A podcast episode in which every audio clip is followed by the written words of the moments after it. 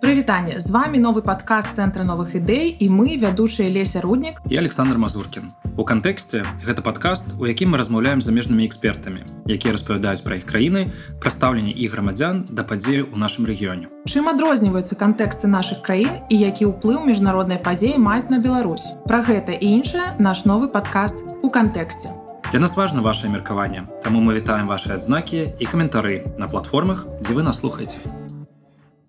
Прывітанне, дарагія слухачы, прывітанне Саша. Саша зараз у сонечным Мадрыдзе, але будзем мы размаўляць пра больш халодную балтыйскую краіну. Распавядзі. Да, бо натхнёны нашым э, выпускам пра Гешпанію вырашыў зразумець, як тут грамадства ставяцца да падзею ў нашым рэгіёне. Сёння мы будзем размаўляць пра Латвію, гэта апошняя наша краіна суседка Беларусі, якую яшчэ мы не закраналі.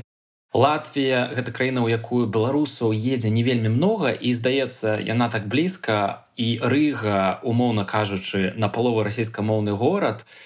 Але ўсё роўна беларусам там не вельмі многа і мы не ведаем, што там на самой справе адбываецца. Таму мы знайшлі вельмі цікавага госця эксперта, які на палову латыш на палову беларус, які нам на беларускай мове распавядзе пра тое, што адбываецца ў Латвіі і як яны ставяцца да падзею ў нашым рэгіёне. Ну што леся, пагналі, пагналі.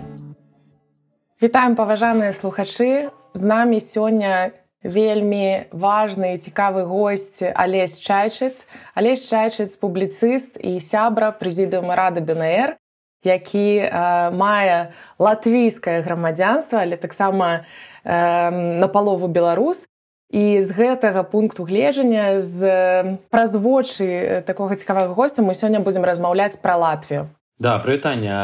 алесь Ну што адразу тады да тэмы Латвія гэта вельмі цікавая для нас краіна суседка Беларусі. І там па працэнтах пражывае на самой справе на самая вялікая колькасць рускіх на постсавецкай прасторы. Што адбываецца зараз з грамадствам у Латвіі падчас вайны? Ці падтрымліваюць рускамоўную рассею ў вайне? І наколькі адрозніваюцца погляды паміж рускімі латышамі? Дзень добрый латвійскае грамадзянство оно грамадства оно было подзеленае гістарычна ад 90-х гадоў вельмі так э, такі існаваў вялікі падзел паміж этой расійскамоўнай меншасцю і латышскамоўнай этнічна латвійскай э, большасцю ён з цягам часу змяншаецца вось цяпер он застаецца вось ну але наколькі мне бачыцца даволі вялікая ступень э, адзінства існуе у у тым что тычыцца стаўлення да войны канешне ёсць такі хардкор э, расійскамоўныя якія скажем эмацыйна больш за Россию але публічнай некай э, публічнай пляцоўкі для іх асабліва няма тому что выказваць такія меркаванні гэта ну гэта гэта і не зусім законна гэта і мавітон і гэта ну скажем так аргументацыя под гэта вельмі слабая. І нават расійскамоўная меншасць сярод яе вельмі істотная частка э, я там дакладна сацыялогію не памятаю але вельмі істотная частка насамрэч падтрымлівае больш украіну таму таму что все-таки уплыў расійскай прапаганды в Латвіі слабейшы чым быў і чым э, такі які дазваляў расейцам нек эффектыўна займацца без інфармацыі э, людзей таму скажем так э,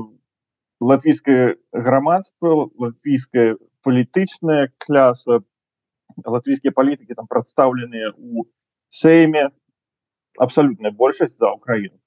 Вось у Латвіі ёсць такая даволі цікавая з'ява, э, якая тычыцца таго, што латвійцы выдаюць пашпарты не грамадзян, Напрыклад, для расіян, якія хочуць захаваць пашпарт Росіі, але жывуць у Латвіі, ну і па іншых прычынах таксама этой пашпарты выдаюцца, але ўсё ж такі разглядаецца як адзін са спосабаў таго, каб расіяне маглі захоўваць расійскі пашпарт. Таксама доўгі час у Латвіі захоўвалася прыязная да расійскай мовы культуры сістэмы адукацыі, палітыка таксама. Аднак у гэтым годзе Латвія выслала расійскага пасла прыняла рашэнне знесці знакаміты савецкі ваенны помнік. Ці можна сказаць што Латвія бярэ курс на дэрусіфікацыю? І як гэта ўвогуле адбываецца? Што зараз адбываецца ў гэтым накірунку? Um, ну скажу адразу наконт інстытуту не грамадзянаў гэта такі атавізм з 90-х ну каб патлумачыць гэта людзі значит у, у 90 у пачатку 90-х гадоў калі Латвія аднавіла сваю незалежнасць грамадзянства э, далі толькі нашчадкам грамадзянаў рэспублікі якая была акупаваная саветамі у сорокавым годзе усім астатнім далі права на пастаяннае пражыванне ў Латвіі усе правы эканамічныя э, людям былі эканамічныя і сацыяльныя людям былі э, гарантаваныя ім адзіныя толькі не далі права галасаваць на выборах але каб яго атрымаць ім трэба было прайсці вельмі простую працэдуру э, натуралізацыі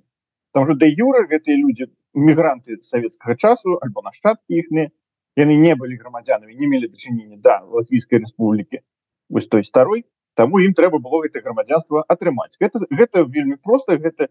іспыт по мове іспыт по нейкіх асновах гісторыі канституцыйнага ладу. Хто хацеў той пашпарты атрымаў. І э, з таго часу колькасць неграмадзянаў яна постоянно скарачаецца некалькі гадоў таму прынялі закон что дзецям не грамадзянаў выдаецца латвійскае грамадзянство і новых не грамадзян такі таким чынам не ствараецца гэта не грамадзяне якія ёсць гэта тыя хто ў 90 з 90-х гадоў не не захацеў скажем так атрымаць латвійскае грамадзянство бо ці там ці лянота ці ў Росію без візы хочаце ездзіць там что не грамадзяне могуць без візы ездзіць у Россию. Альбо з нейкіх прынцыповых пазіцый что чалавек просто прынцыповы вораг латвійскай дзяржаўнасці там ці, ці я не ведаю что. Таму э, колькасць не грамадзянаў гэтых вось іх скарачаецца пастаянна ёсць людзі якія расійскія грамадзяне з сталым відам на жыхарства пражываюць у Латвіі хочучы атрымліваць расійскія пенсіі гэта людзі якія часцяком выйшлі з латвійскага грамадзянства каб мець расійскае грамадзянство Вось, ну гэта каб патлумачыць гэтую сітуацыю з гэтымі людзьмі што тычыцца дэрусіфікацыі так вайна стала штуршком да таго каб скараціць выкарыстанне расійскай мовы у скажем так у функцыянаванні дзяржавы там прызнікалі расійскія версіі сайтаў дзяржаўных структураў там вялася размова пра скарачэнне расійскага расійскамоўнага вяшчання дзяржаўнай тэлевізіі дзяржаўнага радыё Ну так это такі штуршок канешне які прадэманстраваў што расійская мова яна можа быць э, пагрозай нацыянальнай бяспекі і прывязанасць да расійскамоўнай інфармацыйнай прасторы культурнай прасторы гэта таксама несе ў сабе пагрозу там что гэта прывязка да рассіі да пуцінскай рассіі да ідэалогіі рускага міру. Ну что можна сказаць ну краіны балты і Латвіі у прыватнасці з 90-х гадоў адчувалі гэтую небяспеку. І гэта цяпер высветлілася што ўсё гэта было правільна і палітыка якую тады ўзялі яна была правільна і нават тое што не, не далі аўтаматычна грамадзянства усім хто прыехаў за савецкім часам гэта таксама было правільна. Таму что ну вось у беларусі мы бачылі что что адбылося калі усім расейцам аўтаматычна далі пашпарты калі ўсім расійскім вайскоўцам якія стацыянаваліся ў беларусі далі грамадзянства беларускае і нават калі вайскоўцам расійскім якія выводзіліся з усходняй нямецчыны пераязджалі ў беларусі сялілі ў Беларусь давалі беларускае грамадзянства і потым гэтыя людзі у 94 годзе выбралі лукашенко і мы 30 гадоў маем цяпер гэтую прорасійскую дыктатуру якая атрымаецца на у тым ліку гэтых людзях бо паглядзець колькі лукашэнкаўскіх ідэолагаў выйшла з вось, гэтых вось расійскіх офіцераў які некае дачынення да беларусі ніколі не мелі беларуская мова чужая якія варожы да беларускай дзяржаўнасці ставіцца усю Латвіі адчувалі небяспеку гэтых людзей і таму таму вось рабілі тое што рабілі гэта аказалася правільна як мы цяпер на жаль ці не на жаль бачым. І канешне вось цяпер гэтай вайна вайна яшчэ адзін штуршок у бок таго што расійскую мову паступова гэта конечно расійская мова ўсё яшчэ вельмі функцыянальна у Латвіі і, ў дзяржаўных органах па-расійску абслугоўваюць. І я вось не сутыкаўся ніколі з нейкай агрэсіі там латвійскіх чыноўнікаў. Там при тым что я там па-латышку не вельмі добра гавару я больш па-ангельску з ними спрабую гаварыць. Не па-ангельску тады па-расійску. Вельмі спрыяльна эфектыўна дружалюбна але на інстытуцыянальным такім узроўні расійская мова яна э, ну, для яе будучыні на дадзены момант у Латвіі няма хоць нефармальная яна будзе заставацца яшчэ ну доўгі час. Скажите а калі такая вялікая колькасць э, грамадзянаў і не грамадзянаў латы якія якія для якіх Росія гэта радзіма чаму ўсё ж таки яны не з'язджаюць не рэпатрыруюцца назад у Росею з чым гэта злучана вы размаўляеце там з расейцамі напэўна якія ў іх аргументы да гэтага ну, Латвіі звыкла і гэта ну, пагато людзі якія там большую частку жыцця ў Латвіі прыжылі яны хутчэй там атрымоўваюць латвійскае грамадзянства і з'язджаюць кудысь на захад Э, чым рэпатрыявацца ў Росію там что Россия ну скажем у России добра только у Москве и Петербургу а вся астатняя Россия на бяднейшая за Латвии там горш чем у Латвии и ну люди якія матэрыяльна мысляць ім канечне у Латвии комфортней чым э, чым ехаць туды. То бок у іх ідэйнасць ну таксама не пераважае гэтые матэрыяльныя меркаванні За апошні год рыга стала цэнтрам эміграцыі для шматлікіх рэдакцый, журналістаў і падобных апазіцыйных ініцыятываў, якія прыехалі з рассіі. Вось, напрыклад, рэдакцыі медузы ці дажджу цалкам ці часткова знаходзіцца ў рызе. Ці можна сказаць, што рыга гэта такая сталіца эміграцыі для расіян, як варшава і вільня для беларусаў. Ну, гэта можна сказаць, напэўна, толькі часткова, таму што Э, расійскіх апозіцыйных журналістаў палітыкаў шмат вельмі пераехала в нямецчыну шмат пераехала ў тую ж вільню хтосьці ў варшаве хтосьці ў празе. Таму ну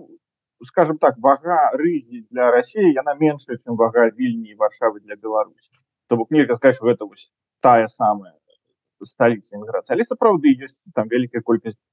і журналістаў і грамадскіх дзеяшаў якія у латві селі ну таму что гэта блізка гэта нядорага гэта знаёмая культурная прастора ось скажем скажем так есть паспяховыя прыклады гэтага як медуза напрыклад гэта вядомая онлайн сМ расійская адно з таких галоўных напэўна можна сказаць. Яно вельмі шмат гадоў ужо у рызе базуецца вельмі паспяхова інтэграваліся вельмі так ну і удзельнічаюць і у нейкім мясцовым жыцці контакты маюць з мясцовай супольнасцю ну, скажем так адказна і паспяхова інтэграваліся і з павагай ставіцца да мясцовых парадкаў ёсць беспаспяховыя прыклады як той же тэлеканал дождь які там ігнараваў латвійскія правілы потым вось гэты каз выказваннем журналіста і вось як гэта справакавала тое что журналісты дождя себе там зноў ну як у цэлым расійская грамадскасць сябе праявіла так не вельмі э, добрый не выклікаўшы сімпатыю э, з боку там не толькі латвійцаў але там у прынцыпе э, шырокай замежнай грамадскасці ну дождь з'ехаў э, это быў такі беспаспяховы прыклад ну таму что ўсё-таки ёсць алергія на жаль насцярожанае стаўленне да. Рассеі расейцаў расійскай там мовы культуры усяго што звязана з рассіяй па зразумелых прычынах это не заўсёды мае нейкую такую правільную форму гэта канешне заўсёды эмацыйна афарбавана але ну тут тая сітуацыя дзе дзе перадусім расейцы павінны сябе думаць як яны сябе павінны паводзіць і як яны павінны трымацца ў такой сітуацыі. Ну бо аб'ектыўна кажучы яны тут тыя хто мае апраўдвацца і мае падстраивацца под іншых а не наадварот. Зараз вайну ва ўкраіне называюць вайной э, супраць каланізацыі ці вайной за дэкаланізацыю ад рассеі і ад москвы э, напэўна то што адбываецца зараз у латвіі з са зносам памятнікаў і дэрусіфікацыі таксама можна назваць э, прыкладамі дэкаланізацыі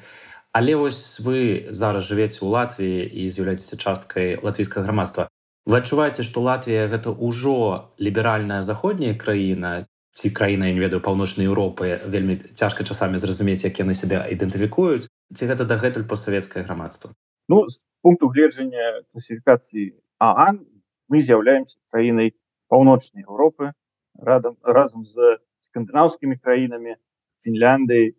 і, і гэтак далей. Але ну по сутнасці грамадства канешне у вялікай ступені яшчэ постсавецкай постсацыялістычныя з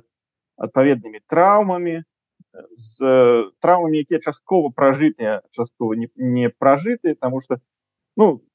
скажем з одного боку конечно ёсць навонкі вось гэтыя і напружанасці і ёсць і там знос помніка які там драматызуецца ў сМ і так можа празмерна зноў жа эмацыйна на гэта людзі глядзяць з другого боку на побытавым узроўні вельмі інтэграцыя паміж латвійскімі расейцамі і латышамі яна адбываецца даволі эфектыўна шмат людзей хто там мае латышскае імя расійскае прозвішча і на трох мовах размаўляюць свабодна там на расійскай на латышскай на ангельскай пусть маладое пакаленне оно такое. І конечно гэта больш прагрэсіўныя людзі скажем ну не адарвацца не адарвацца конечно ад э, ад гэтага вось э, ад гэтай інерцыі ну то ж самае як у чэхі як у польшчы там гэта павінна змяніцца одно пакаленне два пакалення перш чым можна будзе казаць пра некія такі сапраўды істотны адыход ад гэтай спадчыны. Ну скажем ад, ад гэтага цяжара мінулага ад яго нікуды не падзецца. Притым что конечно Латвія нашмат больш прагрэсіўная конечно што і казаць краіна чым чым Росія чым там іншыя краіны Савецкага союза было былога. Гэта эфектыўная функцыянуючая дэмакратыя з добрымі паказчыкамі по па, па свабодзе і прэс і эканамічныя свабоды Таму канешне ну, Латвія наперадзе наперадзе і вельмі добры прыклад таго як трэба інтэгравацца ў захад як трэба рабіць рэформы як трэба развівацца на вось постсавет у постсавецкіх постсацыялістычных умовах. Ну але конечно яшчэ вялікі вялікая дарога наперадзе перад тым як можна будзе казаць што сапраўды мы зраўняліся з краінамі заходняй Еўропы ну тут ну што казаць нават усходняя нямметчына ўсё яшчэ і ментальна эканамічна і культурна адрозніваецца ад заходняй нямметчыны при тым что гэта ну, быццам бы один народ і при тым что канешне намаганні по інтэграцыі усходняй нямметчыне у заходнюю яны конечно непараўнальна большими былі за гэты 30 гадоў чым э, любые спробы інтэграваць там краіны балтыці там польшу чэхію таксама у еўразвяз вось але нават у нямецчыне не, не далі рады гэта зрабіць ну а у, у нашым выпадку гэта конечно ну яшчэ складанне але гэта аб'ектыўна Латвія з'яўляецца часткай нато. Э, наколькі бяспечна Латвія адчувае сябе ў нато? Ці спадзяецца на дапамогу нато ў выпадку эскалацыі э, канфлікту э, у рэгіёне і ці будуе сваю асабістую армію ў гэтым выпадку? Ну, нато гэта наша галоўная надзея канешне і падзеі ўсіх гэтых гадоў яны канешне даказваюць што інтэграцыя ў нато інтэграцыя ў еўрапейскі звяз гэта быў адзіны правільны шлях для усіх краінаў балты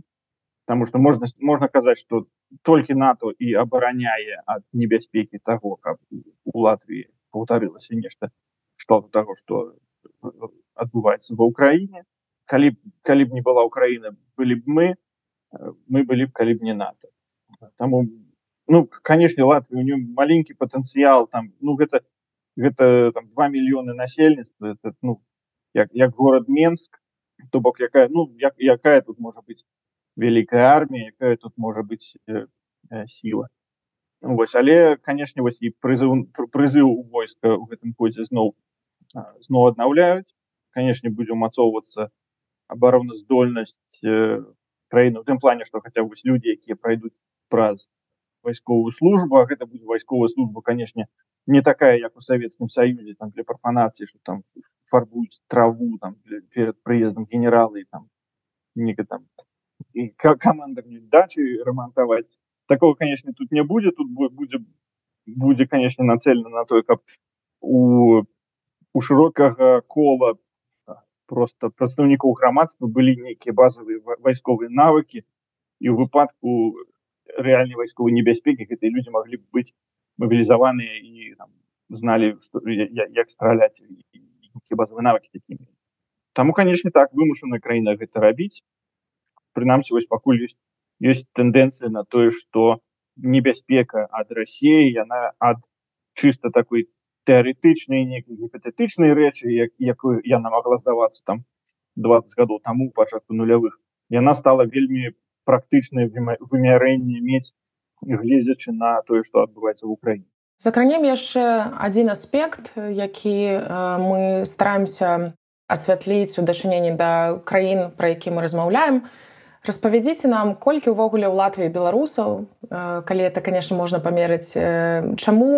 як нам падаецца іх там менш чым у літве і варшаве нягледзячы на тое што латвія ўсё роўна блізкая краіны ну і таксама якое ўвогуле стаўленне да беларусаў латвіі можа быць яно такое ж як да расіян ці нейкім чынам адрозніваецца? Ну, беларусаў у латвіі некалькі десяткаў тысяч там тысяч семьдесят было там по-моему вось на перапісе гадоў 5 таму пры гэтым канечне сувязі паміж беларусю латвіі прысутнасць беларускай латві она вельмі старая вельмі вельмі даўняя глубокія гістарычныя карані гэта бачна але гэта бачна па таких ускосных нейкіх рэчах скажем там вельмі шмат латышоў маюць беларускія прозвішчы такія выразна беларускія прозвішчы там узяць там там рынкевича цяперашняга міністра замежных справаў і таких вельмі шмат. Але ідэнтычнасці беларускай у таких дзе няма ёсць вось у памежжы латвійска-беларускам латгалі той рэгіён дзе пражывае шмат палякаў але гэта збольшага касцёльныя палякі і больш такой нейкай змяшаныя ну насельніцтва якое у прынцыпе па нейкіх там гістарычных этнакультурных прыкметах маглі быць залічаныя і да беларусаў альбо да тых жа самых людзей якія потым сталі беларусамі той ж самы расейцаў некаторых у латгалі латгалія у прынцыпе там частка была абвешчана часткай беларускай народнай рэспублікі ў 18 годзе як тэрыторыі населеныя збольшага беларусамі Вось але у цяперашні час так, ну, міжваенны час у першай латвійскай рэспубліцы было шмат школаў беларускіх былі журналы там газеты беларускія нейкі час. Цяпер прысутнасць слабейшая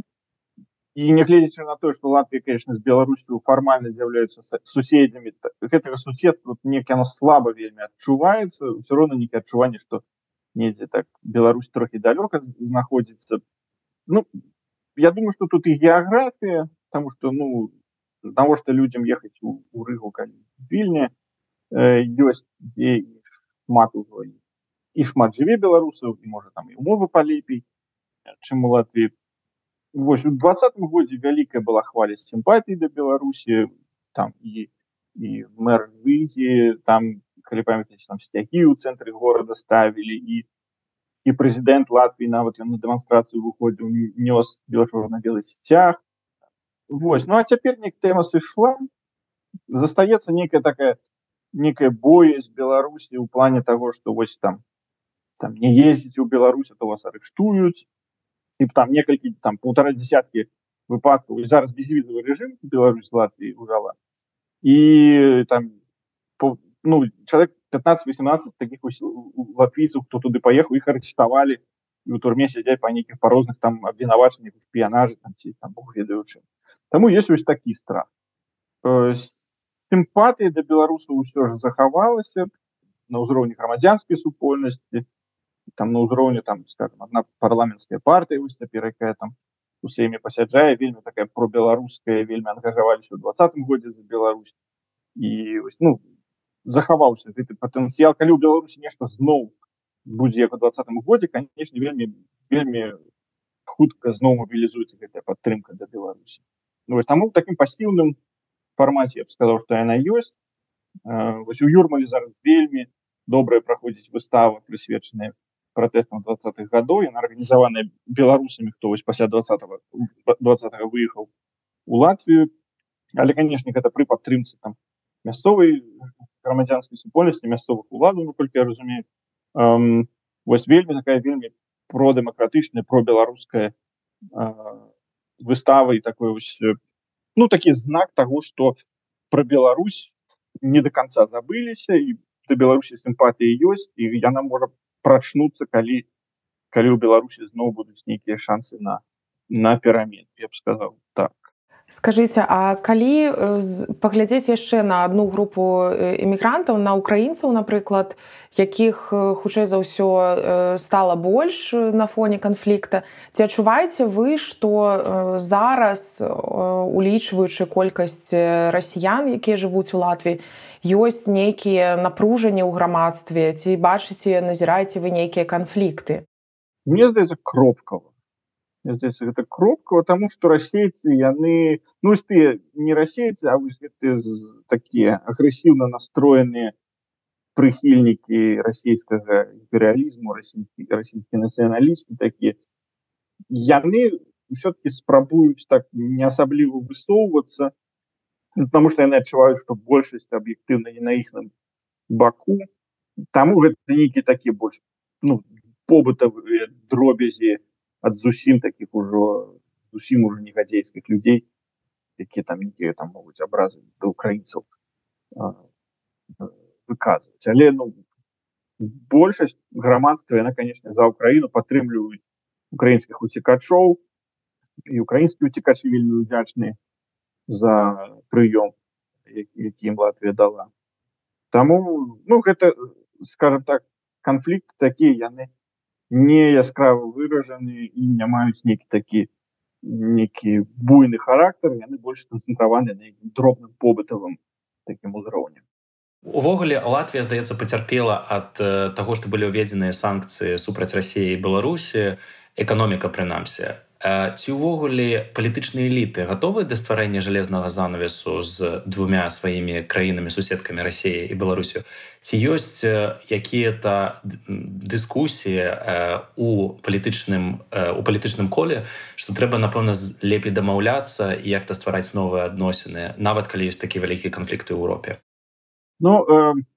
скажем так на шляху стварэння гэтай жалезнай заслоны Россия и Латвия уже просунулись э, довольно далеко, скажем так за яшчэ 14 года а, бо этим были великие вялікія связи сувязі Латвии и России. Были там э, э, экспорт сельскохозяйственной продукции у России довольно такие істотны и там Латвия была центром для там российских грошей, неких таких ну такие это не параўнальна з там некімі там заходнееўрапейскімі некаторымі краінамі там яшчэ але ну такія некаторыя грошы пэўныя расійскія там у Латвіі паркаваліся з гэтым зараз змаганні ўжо шмат гадоў і там шмат по фінансавай сістэме гэта конечно ударыла Латвія Мачыма з балтыйскіх краінаў больш за ўсё была завязана на гэты і расійскія такі дробныя эліты і на нейкі латвійскі фінансавы сектор быў завязаны на той каб абслугоўваць э, некаторых вось таких прадстаўнікоў за что конечно поплаціліся вось там вот тут ужо такого скажем шокавага становішча нейкага няма. Ідзе далейшае падчышчэнне нейкіх вось э, шэраватых сувязяў якія засталіся там ну і, і, і з беларусі былі яны из России были яны але гэты разрыв ён ужо мне здаецца адбыўся. І размову про тое что давайте вось вернем все як было і там як хораша рабілі бізнес з, там, з расейцамі альбо з лукашенком таких публічных дыскусій няма тому что яны зараз ну недапушчальны прыстойны это чалавек які б такое пытанне падняў ну яго б заклявалі адразу ну, гэта абсолютно складана сабе прадставіць у дадзеных умовах каб нехта такое пытанне падымаў у перспектыве канешне там ну патэнцыял конечно заўсёды застаецца і можна канешне мроіць про тое что там Россия вялікі рынок і сувязі з Латвіі заўсёды былі і у Беларусь нейкі сувязі з Латві таксама былі і патэнцыял гэты ён быў застаецца будзе далей канешне будзе што размаражваць калі там у тым аптымістычным выпадку что там у беларусі у россии нормалізуецца нейкім чынам унутраная іхная сітуацыя і яны стануць зноў нейкімі дапушчальнымі делавымі партнёрамі для Еўропы і у тым ліку для Латвіі але гэта пакуль што такі толькі толькі могуць быць тэарэтызаванні але ад практыкі гэта на жаль вельмі вельмі далёка Алес дзякую вялікі за цікавую размову. Будзем глядзець і сачыць за сітуацыю ў Латвіі. Спадзеемся што калі сітуацыя беларусі зменіцца ўсё ж такі супрацоўніцтва паміж нашымі краінамі будзе моцным. Дякую вам. Все на гэта спадзеемся Дякую